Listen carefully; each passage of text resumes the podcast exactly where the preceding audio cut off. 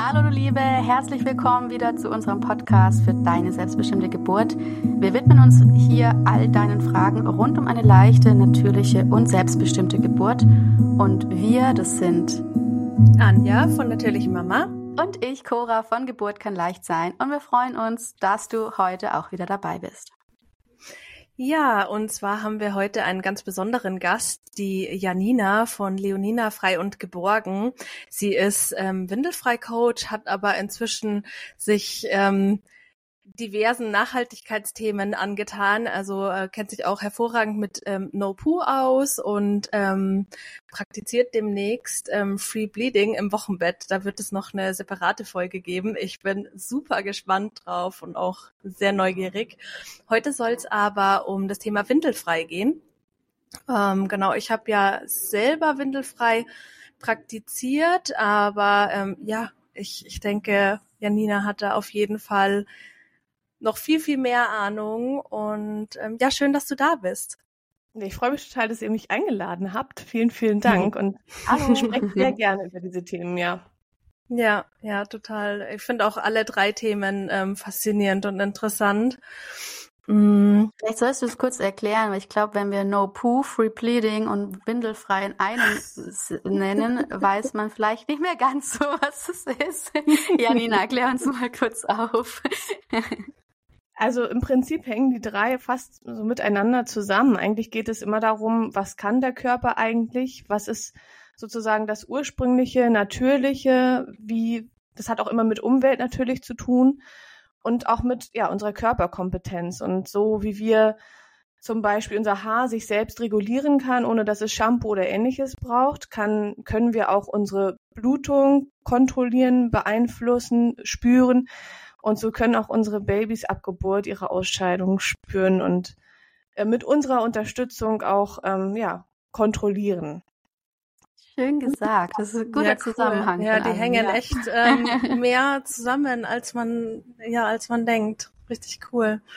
Ja, ähm, mal so für den Einstieg, äh, für die, die mit Windelfrei noch, noch gar nichts anfangen können, das vielleicht sogar das erste Mal hören erklär's doch einfach mal kurz, was ist das, wie funktioniert das? Ähm, ja. Ja, die erste Verwirrung ist, liegt meistens im Wort windelfrei. Man denkt dann erstmal, man ist auf jeden Fall gezwungen, äh, jede Windel sofort wegzuschmeißen. Und das schreckt möglicherweise manche ab. Aber weil es einfach auch keinen Begriff gibt, der das Ganze wirklich, finde ich, ganz, ganz treffend umfassend mit jeder Facette beschreibt, bleibe ich trotzdem bei windelfrei, aber ich erkläre es immer gerne gleich zu Beginn. Es heißt nicht zwingend, dass ich meinem Kind nie wieder eine Windel anziehen darf, sondern es geht darum, dass mein Kind fähig ist, komplett ohne Windel zu leben. Es ist eher so, dass wir Eltern irgendwann mal oder schon eigentlich seit langem auch immer eine Unterstützung dabei gehabt haben, ähm, mit den Ausscheidungen umzugehen, indem wir eine Art von, von Backup gehabt haben. Ähm, früher waren das vielleicht auch mal Felle oder Moos, was so mit reingelegt wurde in die Kleidung, ja. Sowas wurde auch genutzt oder aufs, aufs Lager. Und heutzutage können wir durchaus auch eine Windel dazu nutzen. Aber unsere Babys können ab Geburt frei ausscheiden. Sie zeigen, wann sie das Bedürfnis haben, auszuscheiden. Das können wir erkennen. So wie wir auch erkennen, wenn unser Baby mal müde ist oder Hunger hat. Und ähm, wir können es auch anhand des natürlichen Rhythmus erkennen. Jeder hat so einen Ausscheidungsrhythmus und bei Babys kann man das ganz gut erkennen. Und es gibt gewisse Situationen, ähm, in denen wir sehr sicher sein können, dass unser Baby mal muss. Und wir haben ein Bauchgefühl. Also es gibt so verschiedene Anhaltspunkte, an denen wir einfach erkennen können, wann unser Baby mal groß oder klein muss. Und dann unterstützen wir unser Kind dabei, frei auszuscheiden. Ja, ja, ist ganz, ganz schön zusammengefasst. Und wie ähm, funktioniert es dann, dass du das Kind unterstützt bei der, also hebst du das dann übers Klo oder wie machst du das? Wie macht man das? Ja, genau. Ähm, es ist ja so, dass das Baby alle Bedürfnisse gerade in, in der Anfangszeit unglaublich gut spürt und auch eigentlich immer kommuniziert. Wir müssen das nur interpretieren, lernen, hätte ich fast gesagt. Eigentlich ist uns das angeboren, aber wir wachsen ja nicht so viel mit Babys auf und manchmal müssen wir das erstmal lernen oder wieder erlernen, überhaupt wissen, dass, dass es dieses Bedürfnis gibt, so wie dieses Ausscheidungsbedürfnis. Ja. Wie bei der Geburt. Das könnten wir auch äh, natürlich, aber es wird uns ein bisschen abtrainiert, ne? Ganz spannend, ja. Ganz, ja. ganz genau. Und ähm, das Problem ist, dass das Baby eben, oder das Problem, die Situation ist, dass das Baby nicht selbstständig die Bedürfnisse stillen kann bis zu einem bestimmten Alter. Und bis dahin ist das Baby eben auf uns angewiesen, dass wir unserem Kind dabei helfen. Was jetzt die Ausscheidung betrifft, ist es so, dass wir einfach das, was zwischen Luft und Kind ist, nämlich eine Windel, Kleidung, was auch immer, oder wir haben das Kind bei uns am Körper, das alles erschwert die Ausscheidung oder verhindert sie sogar für eine gewisse Zeit, verzögert sie ähm, und kann Bauchschmerzen bereiten und so weiter. Und ähm, das entfernen wir. Wir halten unser Kind sozusagen weg. Man nennt es abhalten. Wir halten es weg vom Körper. Wir nehmen die Windel ab ähm, und dann halten wir es über einen geeigneten Ort, zum Beispiel ein, ein kleines Töpfchen oder das Waschbecken oder die Toilette oder über einen Busch, was auch immer uns passt. Wir können es auch über die Windel halten. Ja, aber so, dass das Kind frei wirklich sich erleichtern kann. Und wie ist während dem Stillen? Also ganz viele Babys machen ja während oder direkt nach dem Stillen, nach dem Füttern, da kann ich es ja nicht nebenher auf dem Klo sitzen haben.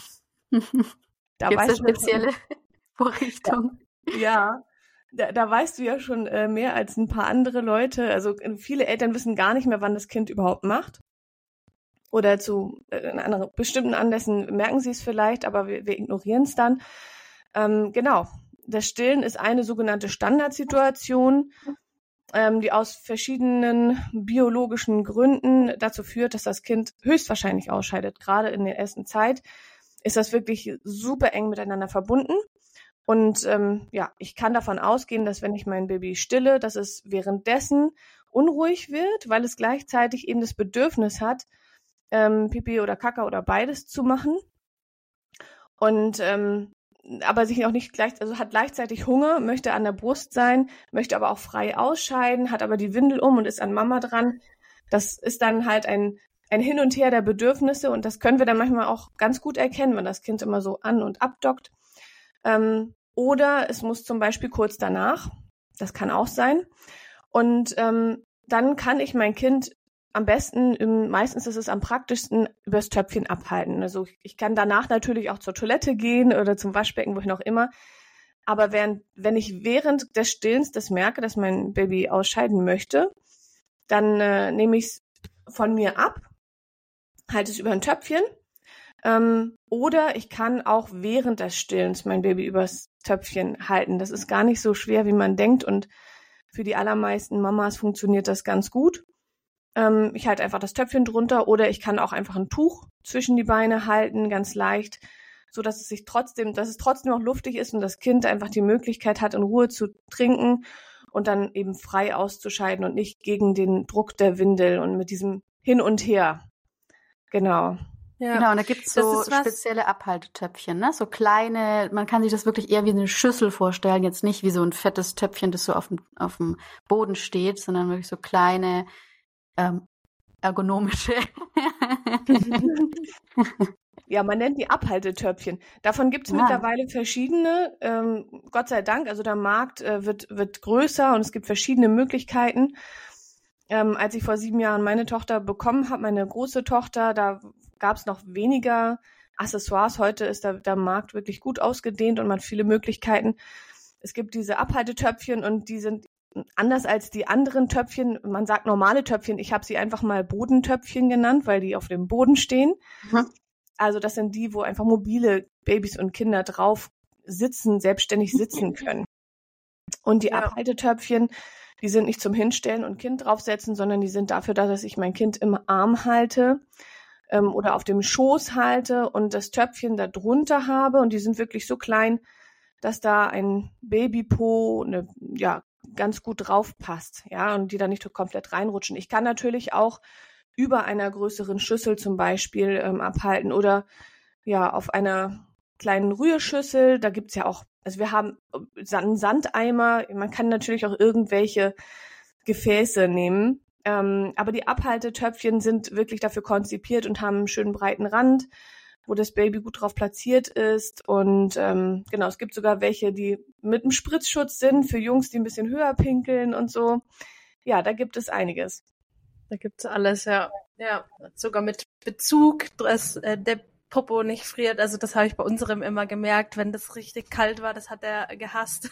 genau, genau. Ja, gerade ja. wenn man jetzt sowas wie, man kann ja auch eine Emaille-Schüssel nehmen oder genau. irgendwas, was wirklich ein kühles oder schnell kühl, schnell kühl wird, das Material. Und wenn man dann das im Winter irgendwo stehen hat, wo es kalt ist und ich meine, Babys sind wirklich total anpassungsfähig und hart im Nehmen, aber wenn es gerade ganz warm äh, eingekuschelt war und dann an so ein kaltes Material kommt, dann kann das auch mal äh, erstmal erschrecken. ja, ja. Aber was du zum Stillen gesagt hast, das kann ich echt zu 100 Prozent unterschreiben. Also unserer ist immer richtig unruhig geworden und ich habe dann immer die Schüssel einfach drunter gepackt und äh, äh, gestillt und abgehalten gleichzeitig. Das war echt eine der besten Situationen neben nach dem Aufstehen. Ja, und da muss man mal bedenken, ähm, dass viele Eltern davon nicht wissen und dann davon ausgehen, dass sie Stillschwierigkeiten haben. Ja, meine mhm. Brustwarze ist zu klein, zu groß, zu komisch, mein Kind äh, schafft das nicht und was auch immer dann da rein interpretiert wird, ähm, was vielleicht gar nicht der Fall ist, sondern vielleicht ist es wirklich einfach nur, dass das Kind das Ausscheidungsbedürfnis gerade äußert. Hm. Da finde ich auch diesen psychologischen Hintergrund, den du vorher gesagt hast, ähm, so interessant, dass ein Baby quasi ähm, wirklich Bauchschmerzen bekommt, weil es einbehält, weil es lieber frei ähm, sein Geschäft verrichten möchte, deswegen auch unruhig an der Brust wird, wie wir gerade gesagt haben. Ähm, willst du da noch ein paar Worte sagen? Das, das finde ich mega interessant. Ja. Weil es heißt ja immer, man, ein Kind ist erst so mit drei Jahren psychologisch überhaupt dazu fähig, aufs Klo zu müssen. Also das wird immer so ein bisschen genannt, wenn es um Windelfrei geht, dass ein Kind ja gar nicht weiß, wann es aufs Klo muss. Ähm, ja, da weiß bestimmt was dazu zu sagen. Auf jeden Fall. ja. Also das erste, was ich, was ich immer sage, ist, ich, ich brauche theoretisch, eigentlich brauche ich keine Erklärung, weil ich habe ein Kind gehabt, bei dem das funktioniert hat, bei dem ich das gesehen habe, dass es ist, wie es ist. Ja, viele fragen mich nach Studien und es gibt Studien, aber es gibt auch immer für die andere Seite irgendwelche Studien. Also erstmal ermuntere ich die Eltern, probier es einfach mal. Du wirst ja sehen, ob es klappt oder nicht. Aber ich kann auch was dazu sagen ähm, äh, oder einen Hintergrund dazu nennen. Wenn wir jetzt ein Kind haben, das immer eine Windel um hatte, dann hat das Gehirn gelernt, dass es einfach sich in die Windel ähm, erleichtern kann. Meistens sind das ja auch Wegwerfwindeln, die saugen die Flüssigkeit sofort weg. Das Gehirn bekommt kein sogenanntes Nässe-Feedback, das heißt, es merkt gar nicht, was da passiert. Ne, es pullert ein und ähm, am Anfang wird das Bedürfnis noch geäußert und das legt sich irgendwann, weil ich kann Pipi machen, bleib trocken, also ist alles gut. Ja, das Gehirn möchte nur, dass ich, dass ich als Baby überlebe, dass es mir gut geht und ich gesund bleibe. Und wenn die Windel das immer löst, dann braucht das Gehirn nichts weiter zu tun. Irgendwann läuft die Blase halt über und ich bleib trotzdem trocken. Und irgendwann wird die Windel gewechselt. Baby muss da nichts mehr mit zu tun haben. Und dann heißt es, dass das Kind irgendwann kognitiv herausfinden muss, also meistens muss es sogar erstmal herausfinden, dass es eine Welt ohne Windel gibt. ja, ähm, weil es war einfach immer Windel gewöhnt. Das finde ich schon mal ganz schwierig. Das äh, erlegen wir, wie sagt man, erlegen wir den Eltern heute auf, auferlegen wir den Eltern, ihr wisst, was ich meine. Ja. ja. Dann den Babys, ja, das ist eigentlich ja unsere Verantwortung, aber die Kinder müssen heute, heutzutage erstmal herausfinden, oh, es geht auch ohne Windel, dann müssen sie es einfordern. Und dann müssen sie erstmal ohne Windel wieder das Gefühl dafür erlangen, was bedeutet es eigentlich, wie fühlt es sich an, wenn meine Blase sich füllt? In welchem Moment muss ich losgehen? Wohin eigentlich? Und wie entspanne ich mich, damit ich auch ins Töpfchen machen kann? Ähm, bei Windelfrei ist es so, dass wir wissen, dass unser Kind angeboren ähm, die Fähigkeit dazu hat, die Ausscheidung zu kontrollieren. Das ist allerdings kein bewusster Prozess, wie das bei älteren Kindern ist. Das ist nicht so, dass die darüber nachdenken und dann abwägen und dann, ja, nein, sondern Babys kommen mit diesen Kompetenzen, so wie mit anderen auf die Welt, die einfach wie Reflexe funktionieren. Ja? Da muss ein Baby nicht drüber nachdenken. Es hat Schließmuskeln, ähm, die zum Teil willkürlich, zum Teil unwillkürlich funktionieren, die im entspannten, Modu, äh, im entspannten Modus äh, geschlossen sind. Die laufen also nicht einfach aus. Dazu gibt's auch Studien. Oh. genau, aber man kann auch einfach äh, mal das eigene Baby beobachten und dann wird man mich merken, wenn man die Windel abmacht, dass das nicht ständig tropft, sondern dass es immer nach einer bestimmten Zeit eben ausscheidet. Und wir werden merken, dass wenn ich meinem Kind dann auch noch das freie Ausscheiden zu einem ähm, an einem bestimmten Ort, zum Beispiel in einer guten Position anbiete, dann mache ich vielleicht noch ein Zeichen dazu. Und das Kind lernt, ah, wenn ich in dem Moment ausscheide, dann fühlt sich das gut an. Ich bleib trocken, ich bin nah an Mama oder Papa dran, ja, und das ist auch eine Position, die angenehm ist. Ne? Ich muss nicht im Liegen gegen den Widerstand einer Windel kacken, sondern ich kann das wirklich in einer guten Position machen. Und ähm, das wird einfach im Körper biochemisch belohnt und verfestigt sich. Und das Baby lernt so nicht kognitiv, indem es drüber nachdenkt und äh, alles durchdenkt, sondern durch ganz einfache Mechanismen im Körper. Das ist, ähm, das sind die Orte, das ist vielleicht das Geräusch, was dann kommt, ja. Und so, wenn ich so gehalten werde, das fühlt sich gut an. Ähm, und ähm, so verfestigt sich das. Und das ist also eine, ein, an, ein angeborenes, eine angeborene Kompetenz, die ganz natürliche Kompetenz, die uns trocken hält, denn das ist notwendig. Die Windel ist etwas dazu erfundenes. Das ist, Plastikwindeln gibt es noch nicht sehr lange. Ähm, so hält die Natur uns trocken. Und ähm, später kommt eben noch dazu, dass das Kind lernt, dann wo es selbstständig irgendwie ausscheiden kann zu welchem Töpfchen oder zu welchem Ort. Das ist dann etwas, was wir erlernen oder was die Kinder erlernen müssen. Das ist uns dann nicht angeboren, weil das eben überall auf der Welt unterschiedlich ist, ob das jetzt in den Busch geht oder ein Töpfchen oder Toilette. Ja. ja. Super spannend. Richtig gut. ähm, Anja, hast du noch äh, gerade was? Mm, was sind denn so deine Tipps für den Anfang? Also was, was sagst du für Leute, die jetzt sagen, okay, ich habe jetzt wenig Lust mehr, gleich so ein Töpfchen zu kaufen. Ähm, ich will es einfach mal probieren. Was empfiehlst du denen? Ja, also ich habe auch einen kostenlosen Einführungsworkshop gerade für diese Fälle, die irgendwie so angefixt sind und Bock drauf haben, aber sagen, oh, ich weiß nicht genau, ist das was für mich? Wie, wie fange ich da überhaupt an oder muss ich gleich alles oder gar nichts? Und da sage ich immer, unterschreibt keinen Vertrag. Ja, ihr könnt es einfach mal versuchen. Ihr könnt es auch direkt morgen wieder lassen. Es ist überhaupt gar kein Problem. Und wenn ihr anfangt und ihr seid unsicher, dann braucht ihr auch noch überhaupt nichts zu kaufen. Ihr braucht sowieso gar nichts generell zu kaufen. Ne? Also da gibt es ja keine so speziellen Abhalteklamotten oder sowas. Gibt es alles. Und ich empfehle die im Übrigen auch.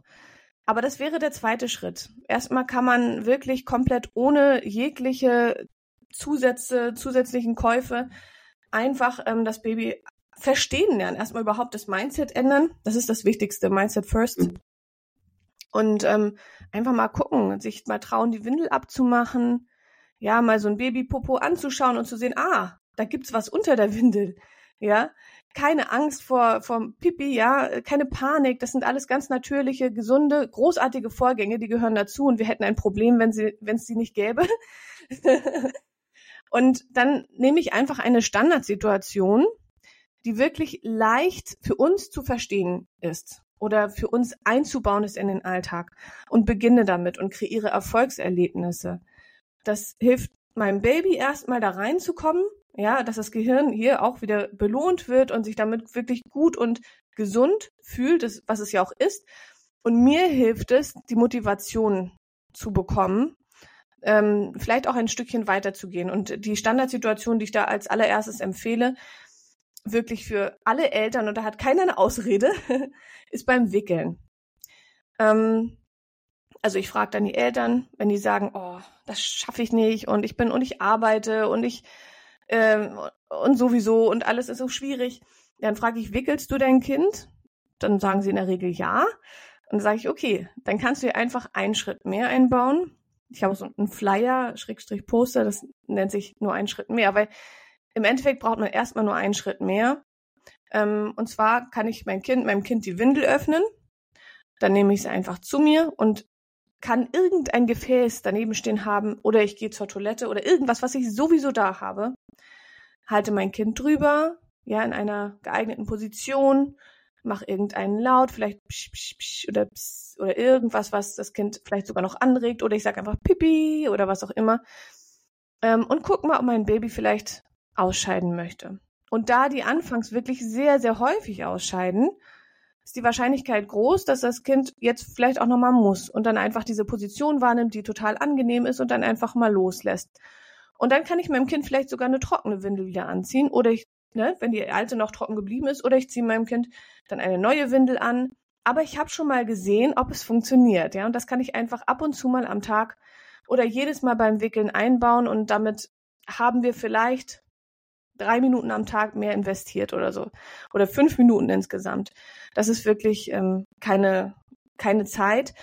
Und wenn ich dann merke, und das wird so sein, ach cool, das, das, das klappt ja irgendwie doch und ich will mehr, und dann kann man sich ein bisschen an Standardsituationen entlanghangeln und gucken, irgendwann erkenne ich auch Signale oder einen Rhythmus. Aber das muss alles am Anfang noch überhaupt nicht sein. Ich kann wirklich mit diesem kleinen Schritt kann ich schon beginnen. Und ähm, genau, und dann kann ich natürlich immer noch schauen, helfen mir vielleicht bestimmte andere Gefäße, die ein bisschen handlicher sind, äh, wie richte ich meine Umgebung ein und ähm, ja, wie ist eigentlich so die Kleidung, die ich nutze für mein Kind, ist die jetzt tauglich? Das ist immer so viel an und auszuziehen. Beim Wickeln habe ich es ja eh ausgezogen, das ist dann wurscht.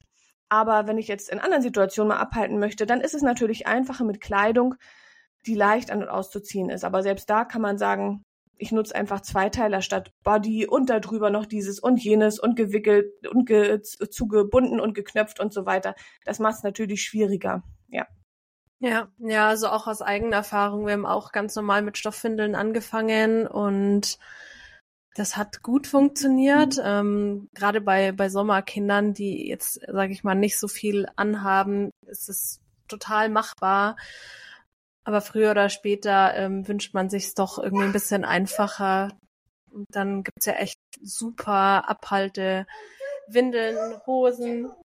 Muss hier mal ganz kurz äh, den Kleinen versorgen. Äh, wir nehmen heute wieder eine Folge mit Sami auf.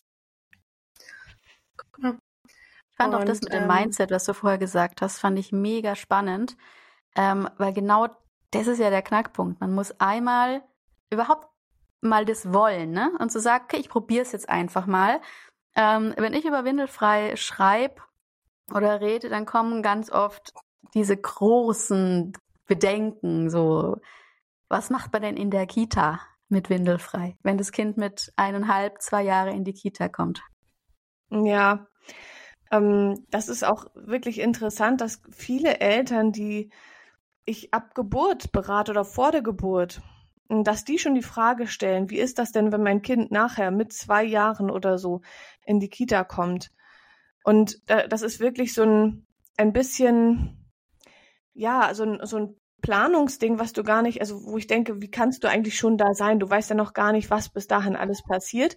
Aber das ist so eine Abwehr. Das ist so eine Abwehrfrage, ne? Eigentlich, ich traue mich das nicht so ganz und deswegen habe ich so große Fragen im Kopf, wie was mache ich denn in der Öffentlichkeit, was mache ich in der Kita und ähm, deswegen kann ich es vielleicht nicht machen, weil das geht ja nicht.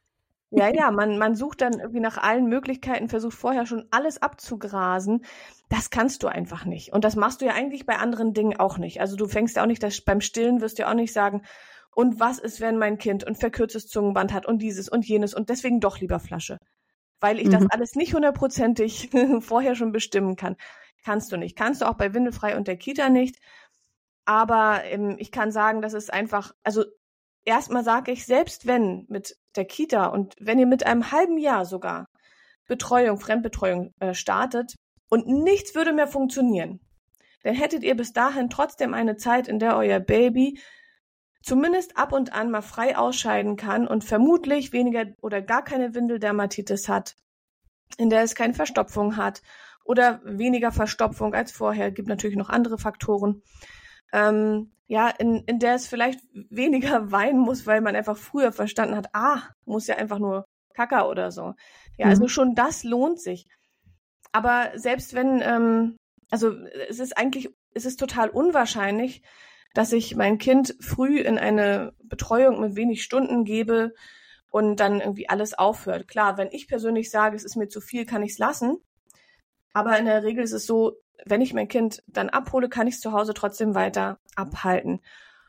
Nachher, wenn das Kind ein bisschen älter ist und wirklich mehr kognitiv unterwegs und auch sieht, ah, andere gehen vielleicht alle auf die, äh, gehen vielleicht alle nicht auf die Toilette, sondern tragen Windeln und ähm, die Betreuer gehen da auch nicht drauf ein und so und das Kind ist da wirklich viele, viele, viele Stunden, dann ist es möglich, dass, dass das Kind dort auch gar nicht mehr auf die Toilette möchte.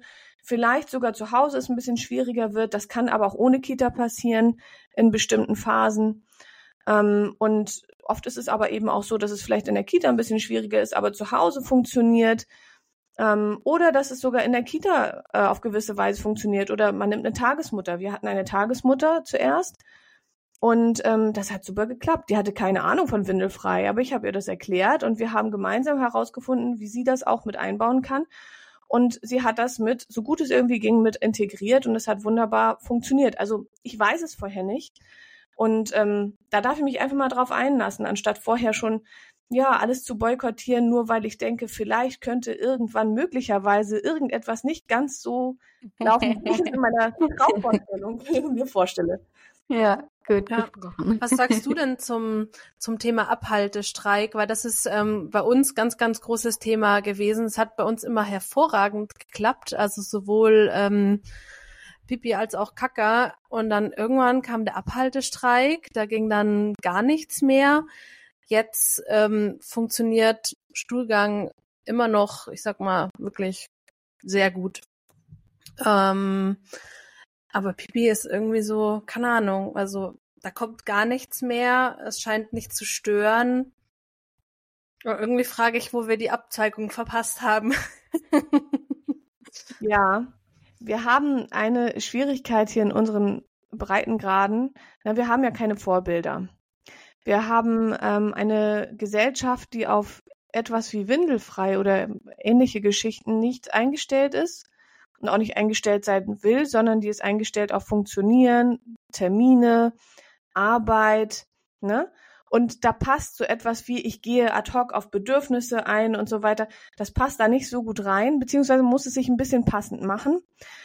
Und wir haben deswegen so die Schwierigkeit, wenn das Kind aus der, dieser Säuglingsphase herauskommt und in die Mobilität und in die Autonomie kommt, dann hätten wir in einer natürlichen Umgebung die Situation, dass vielleicht das Bettenlager nicht beschmutzt werden darf. Aber ansonsten krabbelt das Kind ein paar Meter weiter an den Busch ähm, und macht dahin oder einfach irgendwie ein Stückchen weiter in, und pinkelt in Sand und es versickert und alles ist gut. Ja, es ist sozusagen schon zum Teil selbstständig trocken. Bei uns geht das nicht. Wir, bei uns ist die Situation so, wir haben eine komplette Wohnung, in der nicht ausgeschieden werden darf. Oder ein komplettes Haus. Und es gibt nur ein, zwei, drei Örtchen höchstens vielleicht, wo das Kind hinmachen kann, wo es vielleicht noch nicht mal selbstständig hinkommt, weil Toilette ist hoch und so weiter. Die Selbstständigkeit ist also erschwert. Das Kind. Ich habe jetzt gerade, sorry, dass ich unterbreche, ich habe jetzt gerade voll Lust, in jedes Zimmer so ein Töpfchen zu stellen. Ja. Würde das was, was bringen? Das kann Sinn machen. Du musst jetzt nicht in, also gerade bei den ganz allerkleinsten. Ähm, Sie ist zwei jetzt und ja. ja das kann total Sinn machen. Also jedes Zimmer vielleicht nicht unbedingt. Also den Flur würde ich jetzt auslassen, ja. Aber da, wo du dich wirklich auch länger aufhältst mit Kind, kannst du definitiv auch ein Töpfchen hinstellen. Ne? Das hm. macht es auf jeden Fall leichter. Wenn das Kind erstmal wirklich da schon total drin ist, mit zwei Jahren, kann so ein Kind eigentlich auch mal einen Raum weitergehen, ja. Aber dieser Weg bis dahin, sagen wir mal zwischen vielleicht äh, zehn Monaten oder so, neun, zehn Monaten und anderthalb, zwei Jahren, haben wir eben diese Spanne, wo es nicht mehr Baby ist, das abgehalten werden will, ähm, sondern schon selbstständig sein will, aber es eben noch nicht kann unter den Bedingungen, die wir haben. Mhm. Und ähm, da macht das durchaus Sinn, dass das Kind entweder nicht jetzt überall alleine rumläuft und dann wir gar nicht dabei sind, um das zu unterstützen, zu begleiten, wollen auch nicht, dass es da irgendwo hin macht, ja. Und auf der anderen Seite, ja, wir haben eben nur so einen kleinen, kleinen Ort, dann müssen, also entweder wir stimmen das ab, dass wir nur dort sind, wo auch irgendwie Töpfchen oder so sind, ähm, oder wir stellen mehrere Töpfchen hin, aber wir müssen uns so ein bisschen eben anpassen. Ne? Und ja, diese Zeit ist einfach schwierig. Oh. Ja, ja. Ja, wir haben noch diverses rumprobiert, dann tatsächlich einfach mal die Windel weggelassen, weil selber ausziehen ging eben noch nicht und dann wirklich ein Töpfchen neben ihn gestellt, was darin geendet hat, dass er im Stehen auf den Teppich gepinkelt hat.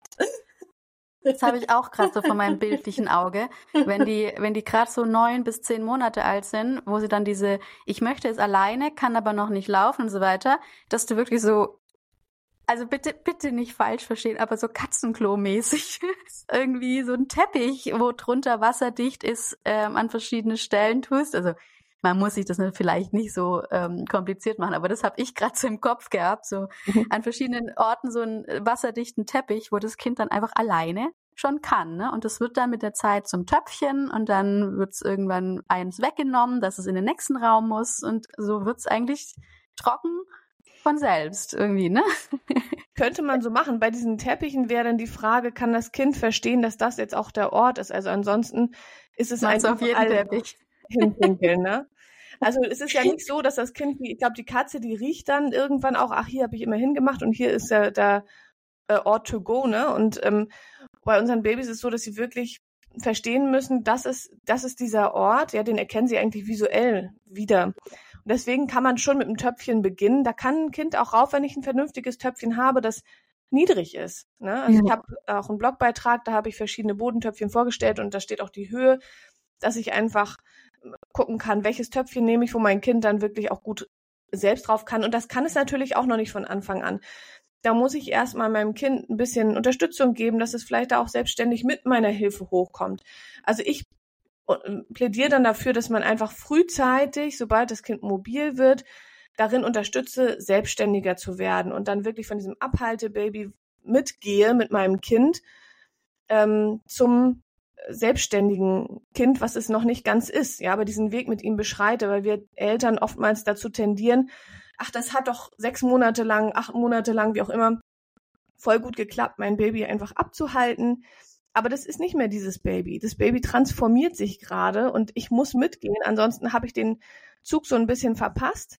Ne? Und dann ist mein Kind schon am Laufen oder am superschnellen Krabbeln und will alles entdecken und hat gar keine Zeit, da ewig auf irgendwas rumzusitzen, wo er es gar nicht weiß, was das soll. Ja, also dieses Töpfchen, wenn ich das Bodentöpfchen neu einführe und das Kind ist schon super mobil, dann muss es ja, es muss ja erstmal die Verbindung aufbauen zu diesem Bodentöpfchen und verstehen, ah, da komme ich, da muss ich jetzt äh, Pipi machen. Ne? Das ist jetzt ja die kognitive Phase, jetzt muss es verstehen. Und ähm, wie soll mein Kind das lernen, wenn es sich dann draufsetzt, aber viel zu unruhig ist und gleich wieder losspringt und kein Pipi reinmacht und es je öfter ich es raufsetze, ohne dass es Pipi oder Kaka macht, umso mehr denkt es irgendwann so, jetzt lass mich aber mal in Ruhe. Was soll ich denn hier überhaupt? Warum soll ich hier meine Zeit äh, sitzend verschwenden? Das ist einfach ein bisschen schwieriger und darum sage ich ein bisschen früher ansetzen vielleicht und dem Kind schon mal das Töpfchen vertraut machen, worauf es dann später selbstständig geht. Im Endeffekt ist das mit diesem Abhaltestreik oder dieser, dieser Phase, die einfach schwieriger ist, aber auch sehr individuell. Also welche Zeit investiere ich als Eltern da rein? Wie ist mein Mindset? Wo hakt es eigentlich? Wie ist die Umgebung? Habe ich schon ein Töpfchen, Bodentöpfchen oder nicht? Wie ist mein Haus? Ist es ein riesiges Haus mit weiten äh, Wegen? Ist es eine kleine Wohnung? Wer ist dann noch da? Haben wir schon Betreuung oder nicht? Ähm, was kann mein Kind noch alles? Das sind ganz, ganz viele Fragen, die wichtig sind, weshalb ich auch bislang jedenfalls keinen Kurs dazu gebe. Ich habe schon drüber nachgedacht, vielleicht mache ich auch mal einen, aber es wird immer ein bisschen unzureichend sein. Ich mache da immer Beratungen oder die Leute sind bei mir im Mitgliederbereich, im Windelfreiraum, da haben die ja durch, durchgehend Beratung von mir und Austausch mit der Community. Und das empfehle ich jedem, weil da kann man dann individuell schauen, okay, was braucht denn das Kind jetzt, äh, wo hakt es denn eigentlich? Mhm. Ja. ja, so eine 1 zu 1 Betreuung ist da sinnvoller, verstehe ich total, ja. Uh, ja, ich habe jetzt gerade wirklich noch was dazugelernt. Also ich beschäftige mich ja auch schon lange damit, aber das fand ich jetzt mega interessant und spannend, äh, mit diesen Bodentöpfchen antrainieren und dass das Kind natürlich selbstständig sein möchte und deswegen irgendwann nicht mehr abgehalten werden wird. Richtig gut. Anja muss nach, Anja muss nach Sami schauen. genau. Ja, genau. Ähm, Im Endeffekt können Kinder dann mit um anderthalb Jahre, also es gibt 15 Monate alte Kinder, andere mit knapp zwei Jahren, aber so im zweiten Lebensjahr sind die Kinder dazu in der Lage, selbstständig, ähm, nicht nur selbstständig ihm auszuscheiden irgendwo, sondern wirklich auch zu wissen, wo gehe ich hin dafür? Wie früh muss ich dafür losgehen? Ähm, wie komme ich da hoch? Natürlich so, dass es auch da hochkommt. Wenn ich jetzt nur eine Toilette anbiete, die sogar für einen Zweijährigen zu hoch ist, hochzuklettern, dann kann es das immer noch nicht. Aber grundsätzlich, wenn ich die Umgebung so gestalte, dass mein Kind ähm, das von den Fähigkeiten her kann, ähm, dann können die selbstständig trocken sein innerhalb des zweiten Lebensjahres. Vorausgesetzt natürlich, es, es gibt keine körperliche oder geistige Behinderung. Das heißt, äh, Windelfreikinder werden auch früher trocken als Windelkinder. Tatsächlich ist es so, dass dadurch, dass die Nervenbahnen von Anfang an und immer wieder genutzt werden, ähm, wirklich gut, gut und schnell ausreifen, in der Regel schneller als bei Kindern, die ähm, Windeln, nur Vollzeitwindeln nutzen. Also ähm, diese Nervenbahnen, sagt man, sind so mit ungefähr zwei Jahren komplett ausgereift. Das heißt, da kann ein Kind das Maximum an Zeit aushalten, bevor es auf die Toilette geht, dann ähm, mehr, mehr ist da nachher nicht, nicht unbedingt drin. Ja, also da kann ein Kind dann wirklich, weiß nicht, vier Stunden, fünf Stunden, sechs Stunden oder so. Ähm, und da sind dann eigentlich alle Kinder normalerweise angelangt, ja, ob nun äh, windelfrei oder nicht. Ähm, aber ein bisschen früher ist es wohl bei den Windelfreikindern so. Vor allem aber ist es so, dass das Gehirn überhaupt eine Priorität darauf setzt bei den Windelfreikindern. Und ähm, bei, bei, bei Kindern, die eine Windel tragen, die haben ja gar keine Notwendigkeit, auf die Toilette zu gehen. Solange ich also eine Windel umhabe als Kind, also äh, muss ich als Eltern schon Glück haben, dass das Kind trotz Windel sagt, irgendwie der Bauch drückt und dann irgendwie versteht, gehe ich auf die Toilette oder so. Ansonsten braucht das Gehirn da keine Aufmerksamkeit drauf zu verschwenden und tut es dann auch nicht. Dazu kommt noch, dass ähm, die Blase durch durchs immer wieder auch abhalten und ähm, Pipi machen gehen und so weiter, wird die gut trainiert, kann sich also gut dehnen und wieder zurückziehen und so weiter. Das haben wir bei Kindern, ähm, die Windeln tragen, weniger, also eine geringere Kapazität. Die Voraussetzungen sind also für das selbstständige Trockenwerden bei äh, windeltragenden Kindern in der Regel ja, schwieriger als bei Kindern, die schon lange auch zum Töpfen gehen oder abgehalten werden. Mhm. Das dann da auch quasi, ich sag immer, ähm, also Viele sagen ja, dass es sehr anstrengend ist, abzuhalten. Man muss sich da mehr Zeit für nehmen. Man muss gerade, wenn man unterwegs ist, öfter äh, auf Toilette gehen mit den Kindern und so weiter. Aber hinten raus bekommst du die Zeit dann quasi wieder rein, weil du kein Töpfchentraining quasi machen musst. Du musst dem Kind nicht beibringen, okay, jetzt schau mal, das ist Pipi, jetzt musst du aufs Klo rennen. Dann hast du den ganzen, die Arbeit, sage ich jetzt mal, einfach ein bisschen später. Genau, das geht ineinander über. Außer ich habe zwischendurch einen heftigen Abhaltestreik, wobei auch da muss man wirklich sagen, meistens gibt es Komponenten, die total ähm, gut laufen und durchgehend konstant gut laufen, wie zum Beispiel Kacker. Das ist bei ganz vielen Windefreikindern so, dass die, also bei uns ab dem dritten, vierten Lebensmonat ging kein Kacker mehr in die Hose, sondern alles ins Töpfchen. Und es blieb auch konstant. Wir hatten auch einen Abhaltestreik, so einen Pipi-Streik eine Zeit lang. Ähm, aber Kaka lief wunderbar, morgens lief wunderbar, nachts lief wunderbar. Ähm, und wenn ich jetzt aber irgendwie doch eine ganz, ganz schwierige Situation habe und das Ganze dann aufgebe, ich hole mir keine Unterstützung und ich komme dann raus mit meinem Kind, ja, und das trägt wieder über Monate Windeln, ähm, dann muss ich natürlich nochmal ähm, so eine Art Töpfchentraining machen oder ich sage einfach Übungstage immer. Ja, wenn ich jetzt wirklich merke, mein Kind ist dazu bereit, vollständig trocken zu sein eigentlich, aber irgendwie hat es noch nicht so richtig Klick gemacht, dann kann ich einfach ein paar, paar Übungstage einlegen. Ähm, aber oftmals greift das auch ganz einfach ineinander über. Zum Beispiel nachts ist es wirklich oft so, wenn ich mein Kind vorher schon nachts ähm, abgehalten habe, dass ich da überhaupt keinen Übergang, also dass ich da überhaupt keinen ähm, keinen Neuansatz brauche, wo ich sage, jetzt, jetzt müssen wir das üben nochmal nachts oder so, sondern das geht wirklich ineinander über. Ne? Also meine Tochter hat mit, ich habe erst mit sechs Monaten angefangen, sie nachts abzuhalten, weil ich vorher dachte so, hm, wie soll ich das machen? Da schlafe ich doch. hab offenbar irgendwie verdrängt, dass ich trotzdem alle drei, zwei, drei Stunden gestillt habe. Also eigentlich habe ich gar nicht durchgeschlafen. Das ist irgendwie so ein Quatsch, ja, aber das gehörte für mich dazu. Ähm, das Abhalten habe ich irgendwie, das kam mir als zu viel vor oder so oder als extra, ja. Komischerweise habe ich das unterschiedlich bewertet und mit sechs Monaten war es so, dass ich mal, sie hatte nachts äh, trotzdem Stoffwindeln an, nichtsdestotrotz habe ich dann mit sechs Monaten mal äh, meinen Schweinehund nicht überwunden, sondern immer gedacht, oh, vielleicht schläft sie weiter, ah, vielleicht schläft sie weiter und dann hat sie auch immer noch mal weiter geschlafen und morgens hatte ich dann die Bescherung und sie war dann wund. Oh nein. Und das tat mir so leid und das dauert auch ewig, bis das weg war. Und ich dachte, nein, das kann doch nicht wahr sein. Also wenn andere Eltern das schaffen, dann kann ich das auch. Das muss ja irgendwie möglich sein. dann haben wir das probiert und ähm, ich habe so ein bisschen mit ihr hin und her probiert und haben geschaut, was, wie, wie kann das klappen, was brauche ich, wie muss die Umgebung sein, welche Kleidung, ähm, was gibt sie für Signale und ich habe wirklich mal drauf geachtet. Und dann hatten wir uns nach kurzer Zeit, wirklich nach, ich glaube, das war vielleicht eine Woche oder zwei Wochen, haben wir uns eingegroovt. Und ab da hat sie auch keine Stoffwindel, nichts mehr untenrum angehabt, also wirklich gar nichts. Und ähm, hat immer Bescheid gegeben, das hat sie vorher vermutlich auch, ich habe nur nicht drauf geachtet. ähm, also ab da habe ich dann drauf geachtet und habe sie immer abgehalten. Und ähm, mit neun Monaten musste sie plötzlich auch nur noch null bis zweimal nachts ähm, ausscheiden und das schlich sich dann wirklich aufgrund der Hormonlage dann über die Monate aus. Blase war gut trainiert und irgendwie mit einem Jahr und ein paar Monaten ähm, hat sie dann auch sowieso gar nicht mehr nachts gemacht. Ähm, genau. Also da hat man wirklich dann gar keine Schwierigkeiten mit nochmal irgendwie was zu üben oder so. Das ist wirklich die Seltenheit und Kaka eben auch. Während Kaka bei windeltragenden Kindern oftmals die große Problematik und ist und die Nacht eben auch, ne? Ähm, weil das Kind, was Kaka betrifft, daran gewöhnt ist, dass es sich, dass es das fühlt, wie die Kaka am Körper klebt. Also das ist eigentlich schon wirklich auch sehr strange, dass das Gehirn darauf konditioniert ist, ähm, zu spüren, dass die Kaka am Körper bleibt. Ne?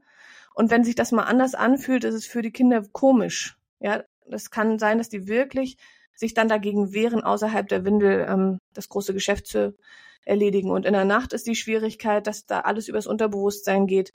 Und wenn ich da nicht Glück habe und ich aufgrund der Hormone sowieso schon nachts nicht mehr pipi muss als Kind, dann muss mein Gehirn eigentlich ähm, ja darauf achten, was es von Geburt an tut. Und wenn es das aber nie musste und das schon längst outgesourced hat, ähm, dann kann ich da mit dem Bewusstsein in der Nacht selbst nicht viel viel anfangen, weil in der Nacht bin ich ähm, vor allem mit dem Unterbe Unterbewusstsein, da, da mhm. schlafe ich, da muss das wirklich so manifestiert sein, dass das funktioniert. Ähm, genau, und da dann ranzugehen, ist wieder schwierig. Dann kommen welche Klingelhosen zum Einsatz und so, ne? Ja, ja, ja, das stimmt. Ja, da haben wir irgendwie die Kurve verpasst. also, ich weiß echt nicht, wo, wo wir da ähm, es verpasst haben. Ich glaube, es ging so bei 18 Monaten los, als er halt lief oder zumindest so aufgestanden ist.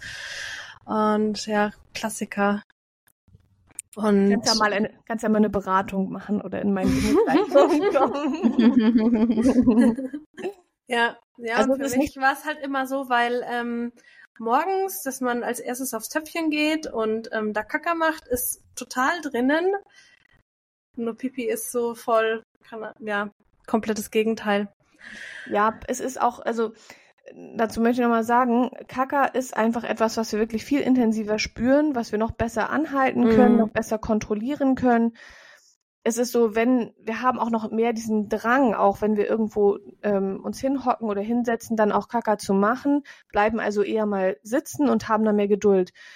Pipi geht einfach mal schnell zwischendurch. Ähm, das stört auch nicht ganz so sehr, wenn wir jetzt mal so evolutionstheoretisch äh, mal gucken, dann ist es ist Pipi eigentlich nicht so ein großes Problem, weil das kann eher mal verdunsten, das stinkt nicht so sehr. Kaka ähm, im, im eigenen Lager zu haben oder an sich selbst dran zu haben, ist wirklich ein Problem, weil das einfach ähm, Tiere anlocken kann, wilde Tiere anlocken kann, weil das zu Krankheitsproblemen führt, wenn alles untenrum verschmutzt ist. Ähm, und, und deswegen können wir das einfach besser und Pipi ist, ist nicht ganz so ein Problem, ja. Also dein Kind würde jetzt in der Natur rumlaufen, irgendwo Pipi machen an den Rand oder sonst wohin und äh, würde weiterlaufen. Das wäre alles gar kein Ding.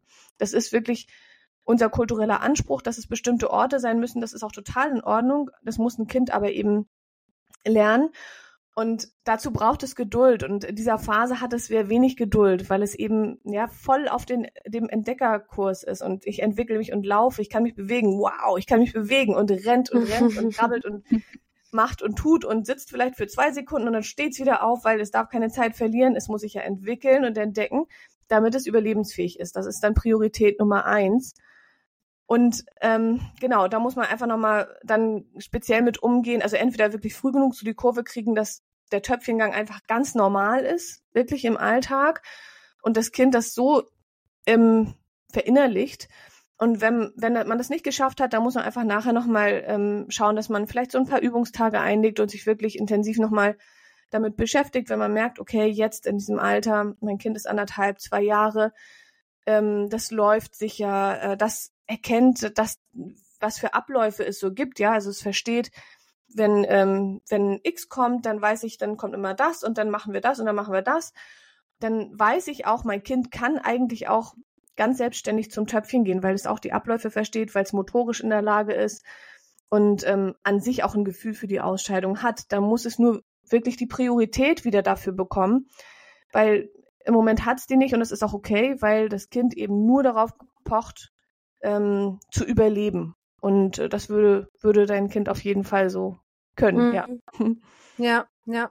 Ja, mir fällt es auch immer auf, wenn er tatsächlich dann mal nackig ist, wir steigen aus der Badewanne oder so und er muss, dann macht er tatsächlich sein Geräusch und setzt sich aufs Töpfchen und macht dann. Also, aber ja, mit Windel, sobald die Windel dran ist. Ähm, mal näher ans Mikrofon, Anja, bist wieder oh. so leise. Oh, oh, oh. sobald die Windel dran ist, ist es einfach was anderes. Aber ähm, ja, ähm, ich stehe ja jetzt gerade kurz vor Geburt. und wir werden es definitiv nochmal probieren. Und ähm, ich denke, dass es dann auch nochmal ganz spannend sein wird. Und dann kann man dieses Pipi-Thema auch einfach, denke ich, spielerisch mit dem Baby nochmal aufgreifen.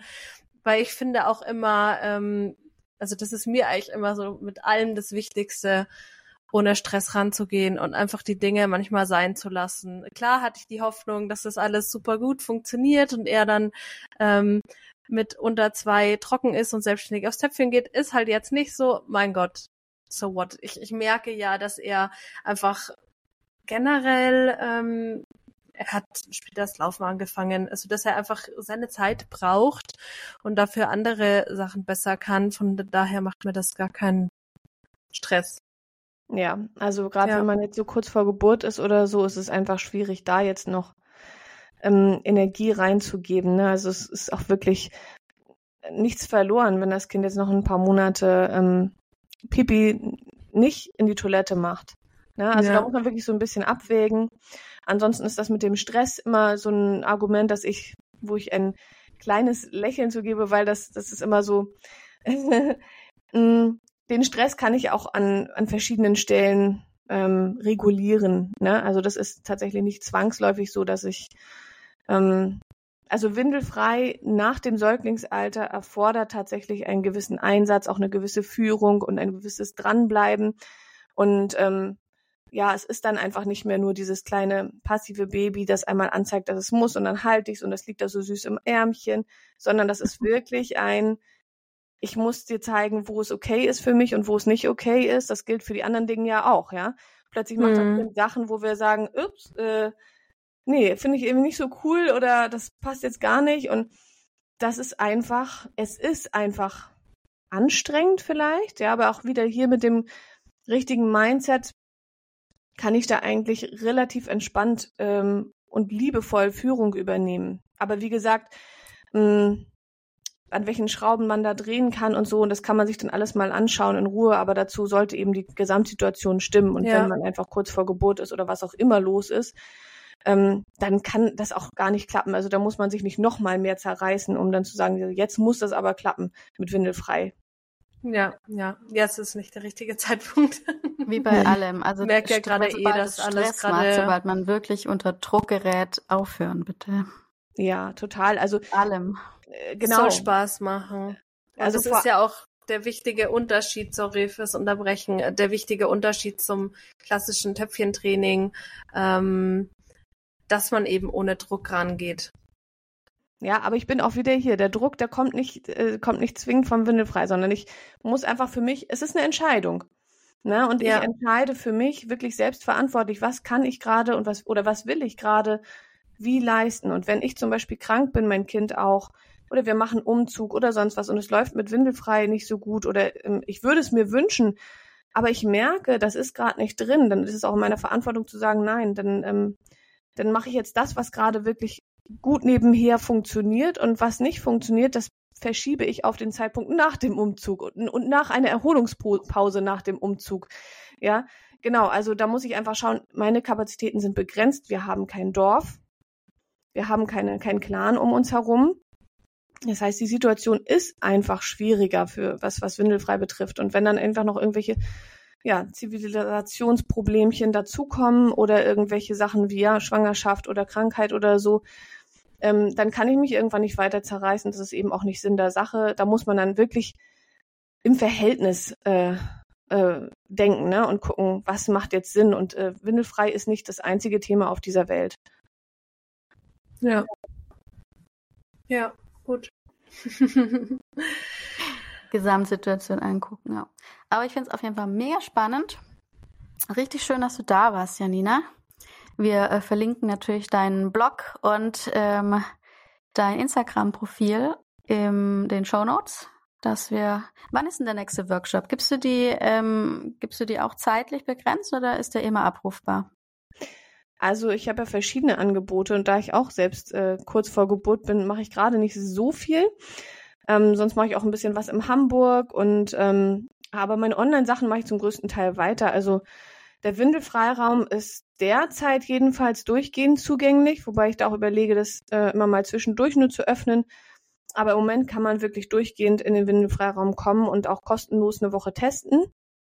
Das heißt, kann man auch einfach wieder raus, wenn man sagt, ist gar nichts für mich, hilft mir nicht oder so. Kann man einfach ausprobieren und ähm, ich gebe auch einen Online-Workshop, der ausführlich ist, ähm, alle paar Monate mal. Und mein kostenloser Einführungsworkshop, der findet einmal im Monat statt. Den findet man auch auf meiner Seite. Da kann man sich jederzeit zu anmelden und dann am nächsten Termin teilnehmen. Der geht ungefähr eine Stunde und genau, da gebe ich echt schon mal so mit gute Tipps mit auf den Weg und gute Einblicke erstmal fürs Mindset und dann ähm, ja für den Start, wie kann ich gut damit starten und ein kleines Workbook gibt's noch dazu. Ja, da lade ich alle zu, herzlich zu ein, mal dazu zu kommen. Ja, schön. Ja, prima. Ähm, ja, gibt's noch irgendwas, was du ähm, abschließend sagen möchtest, worauf wir jetzt nicht eingegangen sind? Ich glaube, wir haben alles Wichtige gesagt, oder? Ich glaube auch, wir haben wirklich jetzt äh, ganz viele wichtige Themen ähm, abgegrast. Ich kann nur sagen, wenn ihr jetzt im Herzen ein, ah, das ist, ist aber interessant fühlt, dann schaut doch einfach mal, schaut euch mal vielleicht Videos an, ja, wo jemand darüber die eigene Erfahrung spricht. Ähm, hört euch mal um, vielleicht kommt, geht ihr zu einem äh, der äh, kostenlosen offenen Meetups. Ich habe eine kleine Initiative gestartet in äh, Deutschland, Österreich und Schweiz, wo ich mit lieben Kolleginnen ähm, Meetups mache. Also da kann man hingehen und einfach sich austauschen und vernetzen äh, an den verschiedensten Orten und ähm, einfach mal reinhören, was erzählen denn die Eltern so von ihren Erfahrungen und gibt es das wirklich oder hat Janina vollkommenen Quatsch erzählt? Ja, oder wendet euch einfach an mich. Man, ich bin ein Mensch, man kann mich einfach anschreiben. Ich antworte äh, selbst auf, auf jede Nachricht und ähm, dann können wir einfach zusammen schauen, ähm, ja, welche Fragen hast du? Hast du vielleicht Lust, mein Coaching zu machen, dass wir wirklich mal gucken, wie das funktioniert? Möchtest du erstmal in meinen Workshop kommen? Brauchst du erstmal nur ein, zwei Tipps oder ein bisschen Ermunterung? Ähm, genau, oder guckst dich ein bisschen auf meinem Insta-Profil um. Also einfach mal so wirklich, wenn da ein kleines inneres Ja schon mal ist und zögerliches, einfach mal sich damit beschäftigen. Und meistens ist es so, wenn man erstmal anfängt, sich damit zu beschäftigen, ähm, dann merkt man, dass man auch weitergehen will, dass man sich das weiter anschauen will, weil es so eine, es ist wie so eine Wahrheit, äh, die man sich dann das erste Mal anguckt und äh, ja, für die man sich dann öffnet. Und es ist immer besser, finde ich, sich das mal angeschaut zu haben, selbst wenn man dann sagt, ähm, ach, irgendwie gerade passt es nicht so oder man hört wieder auf, ist immer noch besser, als wenn man eigentlich innerlich ein gewisses Ja fühlt und dann, ähm, ja, aber sich das nicht weiter anschaut und irgendwann mit, ja, wenn das Kind anderthalb, zwei, drei, vier Jahre ist, das habe ich öfter, dass die Eltern sagen, ach, irgendwie hätte ich mich doch mal damit mehr beschäftigt und irgendwie bin ich jetzt doch ein bisschen traurig, dass wir das nicht gemacht haben, nicht mal probiert haben. Ja, ja, das stimmt. Das ist sehr wahr. ich glaube, das ist ein gutes. Also ich habe gerade ähm, mega Lust, das beim nächsten Kind mal zu versuchen. Ich rede ja viel drüber. Ich ähm, kenne mich mittlerweile auch ganz gut aus, obwohl ich es nie gemacht habe.